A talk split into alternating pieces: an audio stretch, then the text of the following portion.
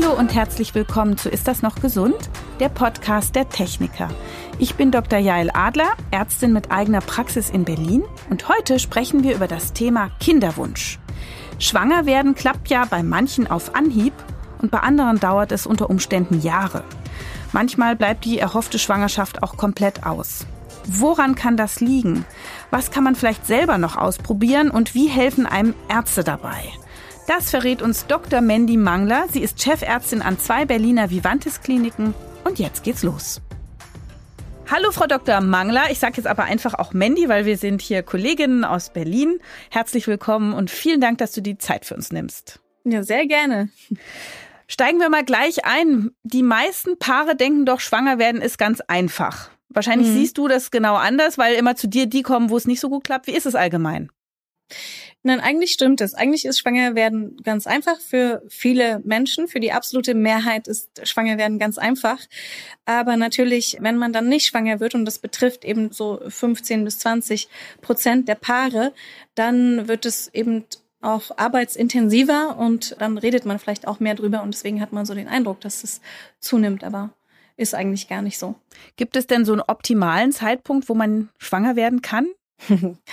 Ja, da fragt man sich, ne? Also meistens ist der biografisch optimale Zeitpunkt dann nicht der biologisch optimale Zeitpunkt, leider, jedenfalls in unserer Gesellschaft. Das heißt, wenn man jetzt eine Frau betrachten würde, dann wäre der ja, der optimale Zeitpunkt zwischen 20 und 30, wenn man sich zum Beispiel die Abortrate anguckt, also wie Abort, der Verlust des Babys? Ja, also wie erfolgreich diese Schwangerschaft ist, also so eine sogenannte Fehlgeburt auftreten könnte, dann ist diese Rate im zwischen 20 und 30 Jahren so am geringsten. Mhm. Also du sprichst jetzt über die Frauen, gehören die Männer da auch dazu? Ja, klar. So als Frauenärztin habe ich auch Männer manchmal im Blick. Klar, für Männer ist das biologische Fenster, also die Zeit, in der sie eine Schwangerschaft herbeiführen kann, ein bisschen länger, wobei das auch mit dem Alter nicht einfacher wird. Paare planen heute ja alles Mögliche und so könnte es ja auch sein, dass man sich vielleicht einfach wahnsinnig unter Druck setzt, dass man genau den Eisprung erwischt, gerade wenn es mhm. nicht klappt welche Auswirkungen hat denn so, wenn man sich so diesen Stress macht, eigentlich auf das, auf den Eisprung, aufs Schwangerwerden? Ja, also Kinderwunsch ist schon auch eine stressige Situation, wenn man in unserer Leistungsgesellschaft dann Leistung erbringen muss. Ne? Man muss, das muss dann klappen. Und wenn es nicht klappt, dann hat man eben da bestimmte Herausforderungen. Und dieser Stress kann dann wiederum auch Auswirkungen auf den Eisprung haben. Aber was man schon mal sagen kann, ist, Sex nur um den Eisprung, das braucht man nicht. Man kann im Prinzip zu allen Zeiten des Zyklus Sex machen und das erhöht dann die Schwangerschaftsrate. Oha. Ich dachte, es ist so, dass die Spermien nur ein paar Tage leben und die müssen kurz vorm Eisprung abgegeben werden, damit sie das Ei im richtigen Moment erwischen. Ist das jetzt nicht mehr so? Ja. Nee, doch, das schon. Aber wenn man häufig Sex hat, dann gewöhnen sich die Immunsysteme aneinander der beteiligten Menschen und dann wird eine Schwangerschaft wahrscheinlicher. Aha. Interessanterweise. Ist, ah, das heißt, ähm, wenn man seltener Sex hat oder wenn man so einen One-Night-Stand hat, mit dem man schwanger werden will, dann passt das Immunsystem unter Umständen nicht und das wird eher mhm. abgestoßen dann, das, ja, Produkt ja, der genau. Liebe? Mhm. Ja. wenn man es so nennen möchte. Was ist da der Sinn? Was hat die Natur sich dabei gedacht? Naja, das ist ja so mit den zwei Komponenten eines Kindes, dass es zwei genetisch verschiedene Bausteine sind. Und jetzt zum Beispiel der äh, Baustein des Mannes ist jetzt erstmal ein anderer als meiner. Und mein Körper versucht den erstmal abzustoßen, sagt, Moment mal, kenne ich nicht, will ich nicht. Mhm. Und versucht da auch Antikörper dagegen zu bilden. Und so, je gewöhnter mein Immunsystem an dieses genetisch fremde Material ist, desto erfolgreicher ist eine potenzielle Schwangerschaft. Gibt es noch weitere Strategien, wie man gut schwanger werden kann? Ja, es gibt noch weitere Strategien, um gut schwanger zu werden. Also äh, zum Beispiel diesen regelmäßigen Sex, der das Immunsystem dann beeinflusst und positiv beeinflusst. Oder auch ein Leben, was gewisse Dinge mehr in den Fokus nimmt. Zum Beispiel eben nicht so viel Rauchen, wenig Alkohol, ja, so diese typischen Dinge, die man zwischen dem 20. und 30. Lebensjahr vielleicht tut, mhm. die dann vielleicht für diese Zeit etwas weniger. Echt? Also, das heißt, Lifestyle hat so einen großen Einfluss auf Eisprünge und dass es klappt, ja? Also Rauchen macht ja Blutgefäße enger ja. und mindert die Durchblutung. Und Rauchen kann schon die Fertilität beeinträchtigen, ja. Wow. Also meistens nicht unikausal. Das ist, wenn man so Kinderwunsch hat, dann ist, sind die wenigsten Dinge so unikausal. Also das ein, ich rauche und deswegen kriege ich kein Kind. So, das mhm. ist meistens nicht der Punkt, sondern wie so oft im Leben mehrere Faktoren führen zu einem erfüllten oder unerfüllten Kinderwunsch. Wenn Frauen die Pille absetzen, berichten sie zumindest in meiner Sprechstunde ganz oft, dass sie danach Zyklusstörungen haben. Mhm. Ist das durch die Pille oder war das äh, vorher schon und nur durch die Pille verdeckt? Das kann beides sein, aber es, es gibt schon sehr oft diese Postpillenamenorrhoe, also dass der Zyklus nach dem Absetzen einer Pille durcheinander kommt. Das wird bei einem hohen Prozentsatz der Frauen berichtet und beobachtet. Die Pille verdeckt ja einen natürlichen Zyklus. Das heißt, ich habe da zwar Blutungen, die sind aber künstlich und es sagt nichts über den tatsächlichen Zyklus, den ich habe. Deswegen kann es auch verdeckt sein, ja. Und nach dem Absetzen der Pille, dass man vielleicht dann gerade erst recht fruchtbar ist, kann das auch sein? Ja, also dass man jetzt fruchtbarer ist, als man sowieso schon ist, vielleicht nicht unbedingt, aber das kann durch das Absetzen der Pille in den Eisprung angestoßen werden und dann kann es natürlich auch gleich klappen. Wenn jetzt Patienten zu dir kommen und es klappt nicht, ab wann kann man denn sagen, es ist ein unerfüllter Kinderwunsch im Sinne einer Diagnose? Ab wann muss man als Ärztin dann da auch handeln? Da gibt es Kriterien, die sagen, dass man ab einem Jahr regelmäßig gemeinsamen Sex, wenn man da nicht schwanger geworden ist, dass man dann eben von einer Fertilitätsproblematik oder Herausforderung sprechen kann. Und welche diagnostischen Maßnahmen sind dann durchzuführen? Also muss man Hormone checken oder macht man Spermienuntersuchungen? Was steht da alles auf dem Plan? Genau, also man würde, wenn jetzt nach regelmäßigem Sex keine Schwangerschaft eingetreten ist über einen gewissen Zeitraum, den man sich vielleicht selber auch so genommen hat. Also man könnte ja sagen, ich bin jetzt 40, sechs Monate, gebe ich mir Zeit und wenn es dann nicht geklappt hat, dann suche ich mir professionelle Hilfe. Und diese professionelle Hilfe würde man erstmal zum Beispiel in seiner Gynäkologin finden und die würde dann mit einem sprechen, erstmal gucken, wie ist es gelaufen mit dem regelmäßigen Sex, wie waren die Zyklen, gab es Eisprungtests, die positiv waren, gibt es irgendwelche Begleiterkrankungen bei dem Paar die man sich nochmal anguckt, ob die gut behandelt sind, gut eingestellt sind. So würde man erstmal so mit den Basics anfangen. Mhm. Welche Begleiterkrankungen sind denn relevant? Begleiterkrankungen wie zum Beispiel Zyklusstörungen oder Schilddrüsenprobleme bei beiden oder auch andere hormonelle Probleme, chronische Entzündungen, ja, die Einnahme von Substanzen oder äh, Rauchen zum Beispiel würde man da auch schon besprechen. Was ist denn, wenn so viele Zysten in den Eierstöcken sind, diese polyzystischen Ovarien, die sehe ich als mhm. Hautärztin auch oft, weil das oft Pickel ja. und fettige Haut und Haarausfall und Bartwuchs bei den Frauen macht. Mhm. Wie sieht's da aus mit der, mit der Chance, schwanger zu werden? Ja, polyzystische Ovarien, das ist zum Teil eine transiente Diagnose, das heißt eine Erkrankung, die dann auch wieder von selber zum Teil weggeht. Also wenn man das einmal hat, heißt es nicht, dass man es für immer haben muss. Und ist es auch etwas, was man in vielen Fällen behandeln kann, also bezüglich des Kinderwunsches. Und ja, da braucht man eine Blutuntersuchung, die guckt, welche Hormone sind wie erhöht und was kann man da geben oder tun, um doch eine Schwangerschaft herbeizuführen. Also das ist kein No-Go. Man kann damit mit einer Unterstützung schwanger werden oder vielleicht auch sogar so. Habe ich richtig verstanden? Ja, auf jeden Fall. Genau. Mhm. Es gibt bestimmt viele von den Zuhörerinnen, die mal die Diagnose PCO bekommen haben und denen sogar gesagt wurde, du kannst nicht schwanger werden und die jetzt ähm, schwanger sind oder gesunde Kinder haben. Mhm. Und wie sieht es mit der anderen großen Diagnose Endometriose aus? Ist das ein Problem, damit schwanger zu werden? Auch mit Endometriose kann man unkompliziert schwanger werden. Letzte Woche hatte ich eine Dreifachmutter, die eine sehr schwere Endometriose hatte. Vielleicht kannst du auch noch mal erklären kurz, was das ist, für die, die es nicht wissen. Mhm.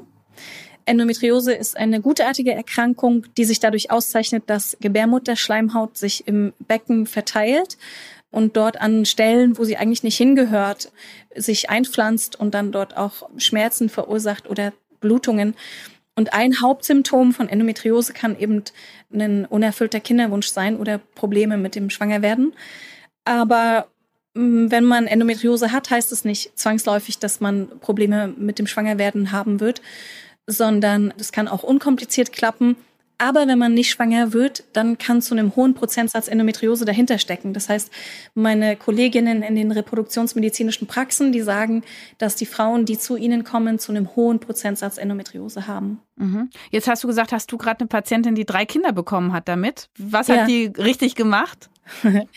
Bei manchen führt die Endometriose eben einfach gar nicht zu einem Fertilitätsproblem, also zum Beeinträchtigen des Schwangerwerdens, sondern äußert sich durch andere Beschwerden, Schmerzen oder Probleme bei der Menstruation, starke Blutungen zum Beispiel. Es gibt ja auch so seltenere Erkrankungen, Autoimmunerkrankungen oder auch Gerinnungsstörungen. Siehst du das öfter? Spielt das eine Rolle? Oder kommt das erst zum Tragen, wenn die Schwangerschaft eingetreten ist und dann geht das Kind verloren? Oder kann man auch deswegen nicht so gut schwanger werden? Ja, das ist ein sehr interessantes Themenfeld. Das ist meistens dann, also häufig werden diese Frauen schwanger und aus verschiedenen immunologischen Gründen bleiben diese Schwangerschaften nicht. So dass das meistens dann ein Problem von Aborten, also Fehlgeburten ist. Und äh, ist das heilbar? Also was macht man da als Patientin? Da kommt man auch zu dir, nehme ich an. Ja, also man würde immer erstmal mit seiner Gynäkologin drüber sprechen und gucken, ähm, was können Ursachen sein, dafür nicht schwanger werden zu können mhm. in dem Paar, ne? nicht nur in der Frau, in dem Mann, in dem Paar. Und wenn das so Blutgerinnungserkrankungen sind, die man meistens durch komplizierte Analysen im Blut feststellt, dann gibt es da auch Möglichkeiten, das zu therapieren. Man würde dann zum Beispiel gewisse Medikamente geben können, um diese sehr speziellen und auch nicht so wahnsinnig häufigen Erkrankungen dann mit zu therapieren. Du hast ja vorhin die Schilddrüse erwähnt. Ich habe den Eindruck, dass es häufig ein unentdecktes Problem ist. Also ich sehe das auch, wenn ich bei meinen Patienten wegen Hautproblemen Schilddrüse mitchecke, dass dann plötzlich eine Unterfunktion oder Überfunktion dabei ist, ohne dass die das wirklich gemerkt haben. Wie relevant ist das denn fürs Schwangerwerden? Also man kann da an der Schilddrüse das ganz gut ablesen. Eigentlich ist alles immer nicht so relevant, es sei denn, es klappt nicht mit dem Schwangerwerden. Also wenn man jetzt zum Beispiel sich diesen Zeitraum gesetzt hat, in dem man gerne schwanger werden wollte, also zum Beispiel sechs Monate, und es hat nicht geklappt, dann würde man eben zum Beispiel Schilddrüse untersuchen und wenn die Werte verändert sind, dann würde man die besser einstellen. Das würde man jetzt normalerweise vielleicht gar nicht machen, wenn nicht Kinderwunsch da wäre, weil man will ja nicht an Dingen, an Blutwerten rumtherapieren sozusagen. Ne? Man will ja eigentlich nur Dinge therapieren, die auch einen Krankheitswert haben für diesen Menschen, also die für den Menschen relevant sind. Und von daher würde man dann bei Kinderwunsch die Schilddrüse so einstellen, dass zum Beispiel das TSH 1,5 ist das ist so ein optimaler Bereich. Das Regulationshormon für die Schilddrüse. Genau, das ist so ein Messwert von der Schilddrüse. Und das würde man jetzt im Speziellen bei Kinderwunsch, der nicht erfüllt wird, tun. Also würde man nicht per se machen bei jeder Frau und bei jedem Paar, das schwanger werden will. Wie sieht's denn aus mit Ernährungsfaktoren, also Vitaminen, Spurenelementen, Eisen, Vitamin B12? Kann man darüber irgendwelche Erfolge haben oder ist das auch, wie du sagst, naja, nur wenn es nicht klappt? Ja, das ist auch sehr interessant. Also im Prinzip weiß man ja bei den Frauen, die jetzt einfach so schwanger werden, gar nicht, zum Beispiel sagen wir jetzt mal Vitamin B12, ne? Wie ist denn deren Vitamin B12? Weil die das ja gar nicht testen, die haben ja kein Problem, deswegen testen die das nicht. Von daher ist das ja alles gar nicht so wild. Und aber wenn man sich dann die Frauen anguckt, die eben nicht schwanger werden und die untersucht, dann findet man schon auch gelegentlich Vitaminmangel, so dass man sagen kann, ja, es lohnt sich auch seinen Vitaminhaushalt ab und zu mal anzugucken oder eben durch die Ernährung zu steuern, viel Gemüse, viel Obst, so. Es gibt ja in jedem Fachbereich mittlerweile das Darmmikrobiom mhm. als Thema. Wie sieht's ja. aus beim Schwangerwerden? Ist da auch irgendwas sinnvoll? Du sagst schon gesunde Ernährung mit viel Pflanzenkost. Mhm. Wie kommen wir da vom Mikrobiom zum Eisprung oder zu, zur Befruchtung? Ja, auch total. Man, so interessante Themen. Das ist ja so, dass aus dem Mikrobiom des Darms kommt das Mikrobiom der Vulva und Vagina. Also total spannend. Und das Vulva- und Vagina-Mikrobiom, das ist schon auch für die Fertilität sehr wichtig. Und da gibt es Studien und Untersuchungen, wenn das aus dem Gleichgewicht geraten ist, dass dann eine Schwangerschaft weniger wahrscheinlich eintritt.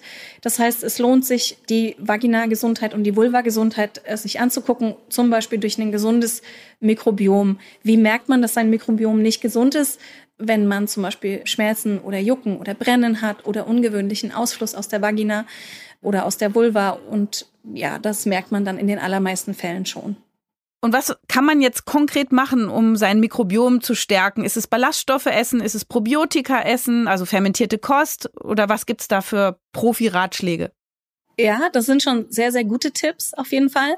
Man könnte Probiotika auch nehmen. Meistens kriegt man die so in Pulverform und dann nimmt man die oral zu sich und die guten Bakterien, die wandern dann vom Darm in die Vulva und die Vagina.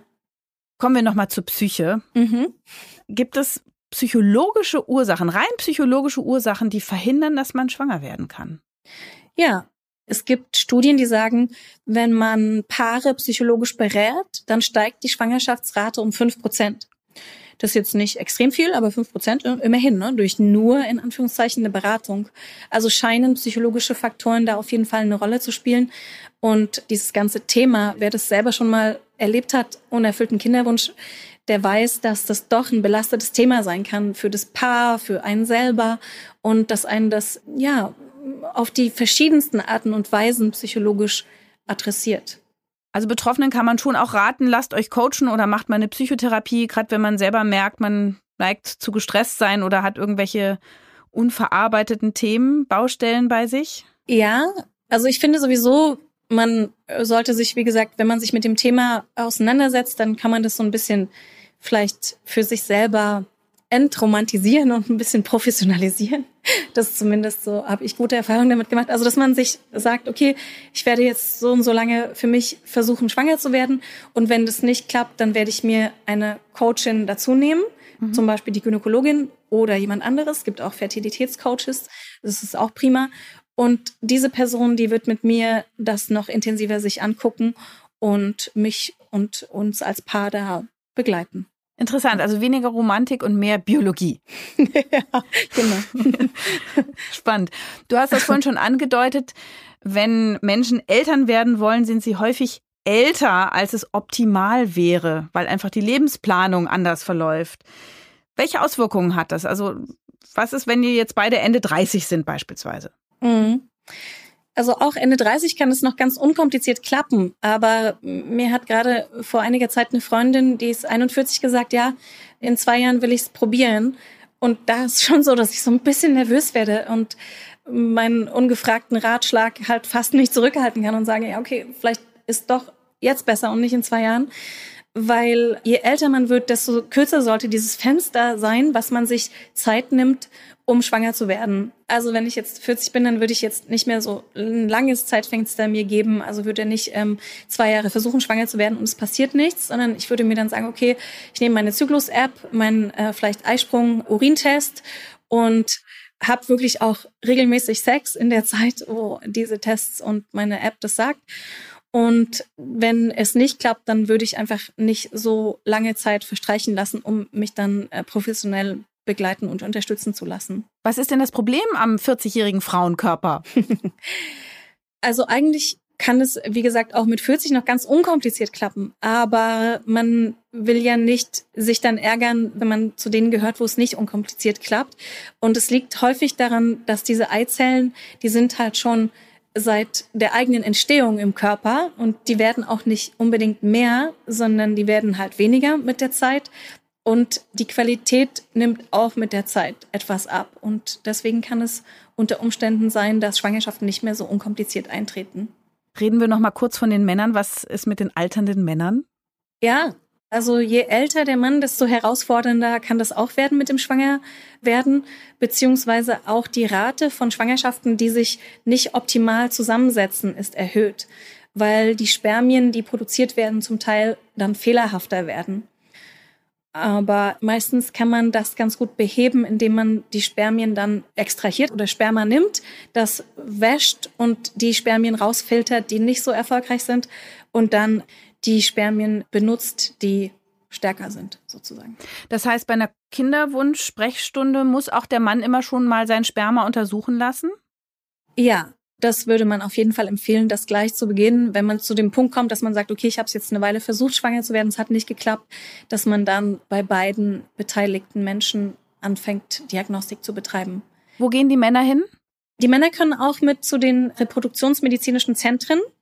Die haben meist Androloginnen, die mit ihnen zusammenarbeiten und da kann man Spermaanalysen auch durchführen oder zur Urologin können sie auch gehen natürlich. Mhm. Risikoschwangerschaft ist ja auch so ein Begriff, den man schon oft gehört hat und der spielt im höheren Alter wohl auch eine Rolle. Also es ist nicht nur eine Krankheit, Übergewicht, Diabetes, sondern das Alter. Warum? Ja, über 35 als Schwangere steigen gewisse Risiken. Auch da kann man sagen, nur über 35 sein, also ein Punkt jetzt, führt nicht dazu, dass man eine Risikoschwangerschaft hat, sondern es ist dann mehrere Punkte führen dazu, dass man als Risikoschwangerschaft gilt. Und über 35 ist einer, weil man, wenn man die Statistiken sich anguckt, hat man gewisse Risiken dann mehr, zum Beispiel gewisse hypertensive Erkrankungen, also starker Bluthochdruck während der Schwangerschaft oder Blutzuckererkrankungen zum Beispiel. Ich habe mal die Zahl gehört, dass das Paar zusammen nicht älter sein sollte als 80. Das heißt, es kann auch ein quietschjunger Mann mit einer etwas reiferen Frau sein, oder ja. ist es schon so? Ja? Also, warte mal, älter als 80, dann ein 20-Jähriger mit einer 60-Jährigen. genau. Also diese Kinderwunsch-Thematik, ich glaube, es gibt da nichts, was es nicht gibt. Und ähm, ich glaube, man sollte da offen sein für alle möglichen Konstellationen. Welche verschiedenen medizinischen Möglichkeiten gibt es denn, um den Kinderwunsch trotz aller Schwierigkeiten wahr werden zu lassen?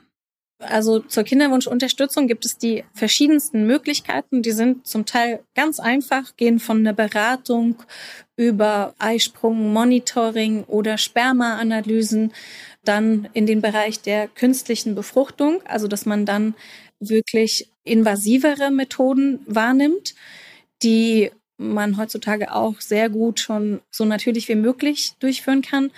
Tja, bis hin zu dem Thema, über das man in Deutschland noch nicht sprechen darf, und zwar Leihmutterschaft, Eizellspenden und so weiter. Aha. Das ist also ein ganz weites Spektrum. Mhm. Das häufigste ist wahrscheinlich die hormonelle Unterstützung. Was wird da gemacht? Kannst du das mal ein bisschen erklären? Genau, also wenn man feststellt, zum Beispiel durch Eisprungtests, dass man gar keine Eisprünge hat, dann gibt es zum Beispiel die Möglichkeit, durch Hormoneinnahme Eisprünge auszulösen. Oder wenn man feststellt, dass die Gebärmutterschleimhaut gar nicht so hoch ist, dass da sich eine Schwangerschaft so leicht einnisten kann, dann kann man diesen Prozess auch unterstützen. Für die Frauen ist das eine große Strapaze, habe ich immer wieder den Eindruck. Die sagen, die haben das ein paar Monate gemacht und das hätte ihnen sehr zugesetzt. Ist das eine große ja. Belastung? Es kommt ein bisschen drauf an. Wenn, also zum Eisprung auslösen, das sind häufig so eine Tabletten. Das geht noch so einigermaßen. Wenn es dann in den Bereich kommt, dass man sich selber Hormone spritzen muss, und zwar zum Teil täglich, zu einer bestimmten Uhrzeit und so, dann wird's schon ein bisschen unschön, weil diese Hormone auch die Wassereinlagerung im Körper verändern können, dein allgemeines Befinden verändern können und so. Das erleben viele Menschen als relativ belastend, diese Phase, die ja sowieso von einem hohen Druck geprägt ist. Also mhm. ich habe den Druck, ich möchte unbedingt schwanger werden und dann muss ich mir auch noch Dinge spritzen. Dadurch ähm, plustern sich meine Eierstöcke auf. Es kommt zu sehr starker Hormonausschüttung im Körper und so. Also das ist auf jeden Fall nicht die angenehmste Zeit im Leben, glaube ich, ja. Mhm. Und an dieser Stelle ist der perfekte Moment für unsere neue Rubrik, der Mythencheck der Techniker. In jeder Folge gehen wir drei populären Vorstellungen, Vorurteilen oder Volksweisheiten auf den Grund. Zusammen mit unserem Studiogast beantworten wir die Frage, was stimmt denn wirklich? Mythos Nummer eins: Nach dem Sex liegen bleiben oder eine Kerze machen, also Hüfte nach oben, erhöht die Chance, schwanger zu werden. Es gibt wenig Studien dazu. Zwar wurde es untersucht, wenn jetzt eine Insemination gemacht wird, also Sperma in die Gebärmutter rein injiziert wird, wie soll die Frau dann idealerweise sich positionieren, damit es erfolgreicher wird, diese Schwangerschaft. Und dann haben sie einen Teil der Frauen hinlegen lassen, 30 Minuten, und einen Teil der Frauen aufstehen lassen. Und interessanterweise waren die Schwangerschaftsraten bei den liegenden Frauen ein bisschen schlechter als bei denen, die aktiv dann gleich wieder mobil waren. Und woran liegt es? Es liegt daran, dass die Gebärmutter sehr gut selber das Sperma einsaugen kann. Man muss da nicht sich auf den Kopf stellen oder eine Kerze machen, um das zu unterstützen, sondern der Gebärmutterhals und der hintere Vaginaldom nennt man das, die haben so eine sehr gute Interaktion miteinander und dann wird es angesaugt, kein Problem. Beim Orgasmus ist ja richtig auch so ein Schlurfeffekt, wenn man das mal auf ja. einer Bildgebung sieht, ne? wenn der Muttermund dann so in diesen Spermasee eintaucht und äh, das ja. so reinsaugt, pulsierend. Kann ein Orgasmus tatsächlich die Fruchtbarkeit oder die Wahrscheinlichkeit, äh, schwanger zu werden, auch erhöhen? Ja, also auf jeden Fall. also ich meine, warum sollte man sonst nochmal Sex haben mit der Person, wenn die nicht zuverlässig Orgasmen produziert? ähm, äh, deswegen erhöht sich allein schon dadurch die Wahrscheinlichkeit. Aber ähm, Studien sagen auch, dass ja, wenn äh, Frauen befriedigendere Sexualkontakte hatten, dass die Schwangerschaftsraten dann erhöht sind. Mythos Nummer zwei. Handystrahlung verhindert schwanger werden. Ja, also erstmal denkt man natürlich nein, aber dann, äh, wenn man sich die Studienlage anguckt, dann weiß man und auch vielleicht von sich selber, wenn man das Handy so in der Tasche hat, dann wird's da drumherum sehr warm und besonders für Hoden ist es Wärme nicht so gut, also zumindest was die Spermienproduktion trifft. Und wenn die Gradzahl am Hoden steigt, dann sinkt die Produktion von gesunden Spermien. Und es gibt auch eine israelische Studie, die diese Handystrahlung nochmal untersucht hat. Also es ist nicht optimal, das Handy in der Nähe des Hoden zu lagern. Vielleicht lieber die Hintertasche. Mythos Nummer drei. Single-Frauen dürfen sich nicht mit Spendersamen behandeln lassen. Das ist bittere Realität in Deutschland. Es ist so, wenn ich jetzt zum Beispiel nicht auf Männer orientiert bin in meiner Sexualität und Lebensweise oder wenn ich keinen Partner habe, keinen Mann als Partner, ähm, dann kann ich erstmal nicht so gut zu einer Gynäkologin und Reproduktionsmedizinerin gehen und sagen, ich bin jetzt Single, ich möchte ein Kind oder ich bin in einer gleichgeschlechtlichen Beziehung, ich, wir möchten Kinder, unterstützen Sie uns. Ähm, rein gesetzlich ist es nicht vorgesehen und da gibt es dann verschiedene Tipps und Tricks, die man, da muss man sich beraten lassen. Aber das ist natürlich unschön, dass es so ist, finde ich. Ja, das heißt, welche Möglichkeiten gibt es da? Vielleicht können wir doch ein paar Tipps hören. Sperma ist ja weltweit verfügbar sozusagen und es gibt in weltweit die Möglichkeit, Sperma zu kaufen auch. Oder man hat jemanden, der einem das Sperma gibt, der sich auch bereit erklärt, mit einem diese Kinderwunschtherapie durchzugehen oder man spricht mit der Reproduktionsmedizinerin seines Vertrauens und guckt, wie die Beratung sein könnte, dass es auch in Deutschland möglich sein könnte, eventuell, wahrscheinlich. Das ist jetzt für die lesbischen Paare wichtig. Wie sieht's denn aus mit schwulen Paaren? Genau, für Männer, die Kinderwunsch haben und jetzt keine äh, Frau haben, die ihren Uterus zur Verfügung stellen würde, gibt es in Deutschland im Moment keine Möglichkeit, schwanger zu werden. Man kann sich dann ins Ausland orientieren und dort zum Beispiel eine Leihmutter suchen. Also man braucht dann eine Eizelle unter Umständen. Man könnte von einer Freundin eine Eizelle versuchen zu erwirken oder zu bekommen oder zu haben. Oder man nimmt dann eben die Eizelle von einer Leihmutter oder wiederum einer anderen Person. Es gibt viele Möglichkeiten und viele Bausteine, die dann ähm, möglich sind. Rechtlich nicht alles sicher in Deutschland möglich. Das war der Mythencheck der Techniker. In dem Zusammenhang gibt es den Begriff Co-Parenting. Kannst du das mal erklären? Was bedeutet das? Also Co-Parenting ist erstmal, sind zwei Menschen, die mal eine Liebesbeziehung hatten und jetzt nicht mehr und Eltern sind oder die noch nie eine Liebesbeziehung hatten und gemeinsam Eltern sind. So. Und das kann man natürlich auch machen. Man kann natürlich sagen, ich habe jetzt keine Partnerin im Moment, möchte aber jetzt Kinder haben und suche mir einen Menschen, der in einer ähnlichen Situation ist und der dieses binäre System, was wir biologisch haben, also Eizelle und Sperma, bedient und der das jeweils andere zu meinem passenden hat. Und dann ja, werde ich mit demjenigen Co-Parent, genau. Also ein guter Weg durchaus und klappt auch nach deiner Erfahrung. Ja, auf jeden Fall. Einer der vielen guten Wege, die es gibt, Eltern zu werden. Mhm. Ist das eigentlich so, dass Frauen automatisch biologisch bedingt immer schwanger werden wollen? Oder ist das manchmal auch einfach der Druck der Gesellschaft, weil alle Freundinnen schwanger werden oder weil die Eltern sagen, jetzt wollen wir endlich mal Enkel? Wie sind da deine Erfahrungen? Ja, eine sehr, sehr gute Frage, sehr ähm, komplex. Ich glaube, dass du schon sehr viele Sachen gesagt hast. Also es ist eine gesellschaftliche Herausforderung die sich an uns Frauen stellt. Ne? Wir werden von klein auf, werden uns Puppen geschenkt und man wird von klein auf quasi indoktriniert mit dem Gedanken, dass man ja später schwanger werden muss und Kinder bekommen muss.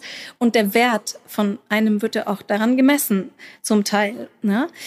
Und es ist ganz schön schwer, das für sich auseinander zu kriegen, ob man jetzt wirklich selber Kinderwunsch hat und selber so ein kleines Ding, was immer jetzt zu Hause bei einem lebt und äh, bedürftig ist und dass man die ganze Zeit füttern und ernähren und versorgen muss, ja. Oder ob die Gesellschaft einem das sozusagen mit dem ganzen kompletten Umfeld einem suggeriert. Und das finde ich eine gar nicht so einfache Frage und Antwort eigentlich. Was hältst du denn von Einfrieren von Eizellen, wenn man jetzt erstmal Karriere machen muss? Ja. Als Frau, ne? 10, 20 Jahre erstmal doch investieren, Managerin werden mhm. oder was auch immer, wo halt auch ein Kind wirklich schwierig ist unterzubringen. Also du als Ärztin wirst es ja als Erste bestätigen können, äh, wenn man da lange Nachtdienste hat und so, dass das nicht so einfach ist. Ja. Also was hältst du von dieser Methode? Also ich kann sagen, als ich 30 war und Kinderwunsch hatte, gab es diese Methode in, in, nur in den Anfangsschuhen und äh, die war auf jeden Fall noch nicht so weit verbreitet wie jetzt. Social Freezing ne, ist jetzt ein gängiges Konzept, dass man seine Eizellen einfriert um sie später zu benutzen, wenn man denn dann Kinderwunsch hat oder in einer Partnerschaft lebt, mit der man sich das vorstellen kann. Und ich hätte das sehr, sehr gerne gemacht. Also bei mir wäre das biografisch, glaube ich, ganz passend gewesen. Ähm, aber wie gesagt, das Konzept gab es noch nicht so. Also ich kann das nur jeder empfehlen, sich mit diesem Konzept auseinanderzusetzen, ohne Werbung dafür machen zu wollen. Aber dass man das einmal durchdenkt, ob das für einen in Frage kommt, weil das einen natürlich Möglichkeiten eröffnet, biologisch, die unter Umständen sonst nicht da sind. Aha. Also ich habe das auch in dem Zusammenhang gehört, wenn Frauen eine Chemotherapie zum Beispiel hatten, dass dann die ja. Eizellen geschädigt werden und dass man das da natürlich macht, um, wenn die Krankheit überstanden ist, der Krebs überstanden ist, dann doch ein normales Leben führen zu können, also normal in Anführungsstrichen, also auch mit Kinder, der Möglichkeit, Kinder zu haben. Das wird von den Kassen nicht übernommen, oder? Genau, das ist ein wichtiger Punkt, dass nach jeglichen Krebstherapien die Fruchtbarkeit beeinträchtigt sein könnte bei Frauen und Männern und dass man dafür eben auch Eizellen oder auch Eierstockgewebe einfrieren kann und Sperma natürlich auch. Aha. Was sowieso für Männer, glaube ich, auch eine gute Idee ist, Sperma einzufrieren. Also bei Männern ist es einfach deutlich leichter als bei Frauen. Ne? Bei Frauen muss man dann den Bauch punktieren und so. Das ist nicht ganz so einfach wie Sperma zu gewinnen. So, und jetzt haben Paare monatelang, jahrelang versucht, schwanger zu werden und es klappt einfach nicht. Kinderwunschbehandlungen erfolglos. Ja. Wann ist der Zeitpunkt erreicht, dass man aufgibt, dieses Projekt?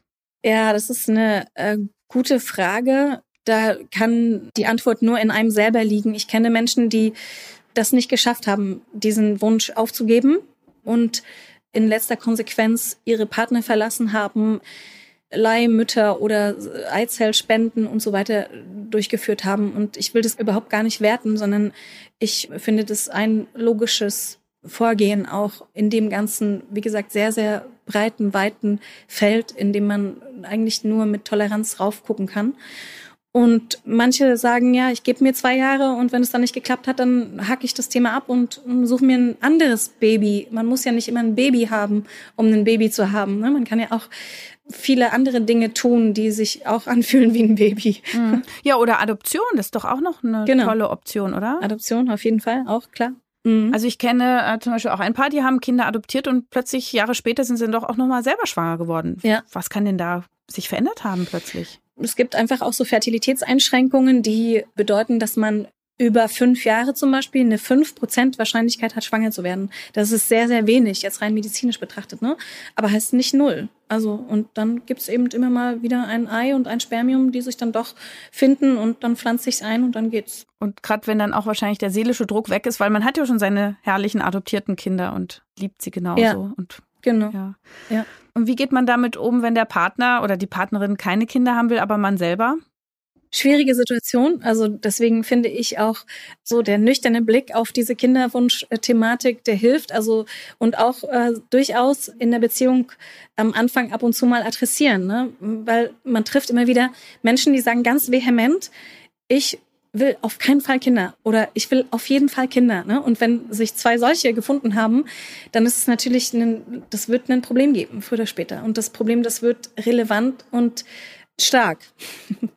Ja, also von daher besser drüber sprechen. Ja, oder auch wenn einer eben auch gesundheitlich nicht kann. Ne? Wenn Mums beim Jungen als Kind schon die Fruchtbarkeit unmöglich gemacht hat, Ne, oder? Ist das häufig? Gibt das so? Ja, das gibt es schon. Aber das heißt ja nicht, dass diese Person kein Eltern werden kann. Ne? Also wir haben ja jetzt verschiedene legale und sogar nicht legale Bereiche ähm, besprochen. Und auch wenn jemand zum Beispiel eine äh, starke Beeinträchtigung seiner Spermien oder Hoden hat, dann gibt es meistens noch Möglichkeit zu gucken, ob diese Spermien jetzt wirklich gar nicht mehr eine Schwangerschaft herbeiführen können oder ähm, dann eben mit anderem Sperma Eltern zu werden. Ja? Das Thema Kinderwunsch, hast du schon gesagt, kann riesengroß werden und alles erfüllen und ausfüllen. Ja, das kann sehr dominierend werden im eigenen Leben, ja, besonders wenn es nicht klappt. Und ähm, das beeinträchtigt dann alle Bereiche. Man fühlt sich so wie auf Standby, man hat gar kein richtiges Leben mehr, man lebt eigentlich nur von einem Termin zum nächsten, von einer Kinderwunschtherapie zur nächsten und fragt sich, wann es endlich klappt. Und man ist natürlich auch zum gewissen Maß sehr traurig, dass es nicht klappt.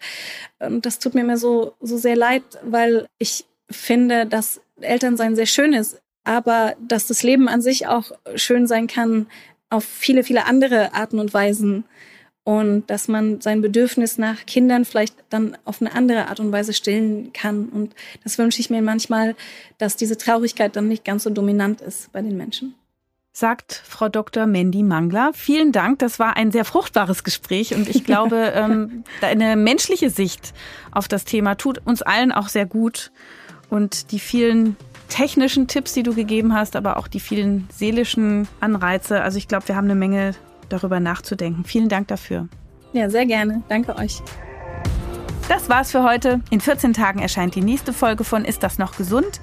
Vielleicht habt ihr bis dahin ein paar Minuten Zeit, uns in eurer Podcast-App zu bewerten. Und wenn ihr Fragen habt, Kritik, Themenwünsche, auch dann freuen wir uns, wenn ihr uns schreibt, nämlich an podcast.tk.de oder auf den Social-Media-Kanälen der Techniker. Ich sage vielen Dank fürs Zuhören und ich freue mich schon aufs nächste Mal. Tschüss!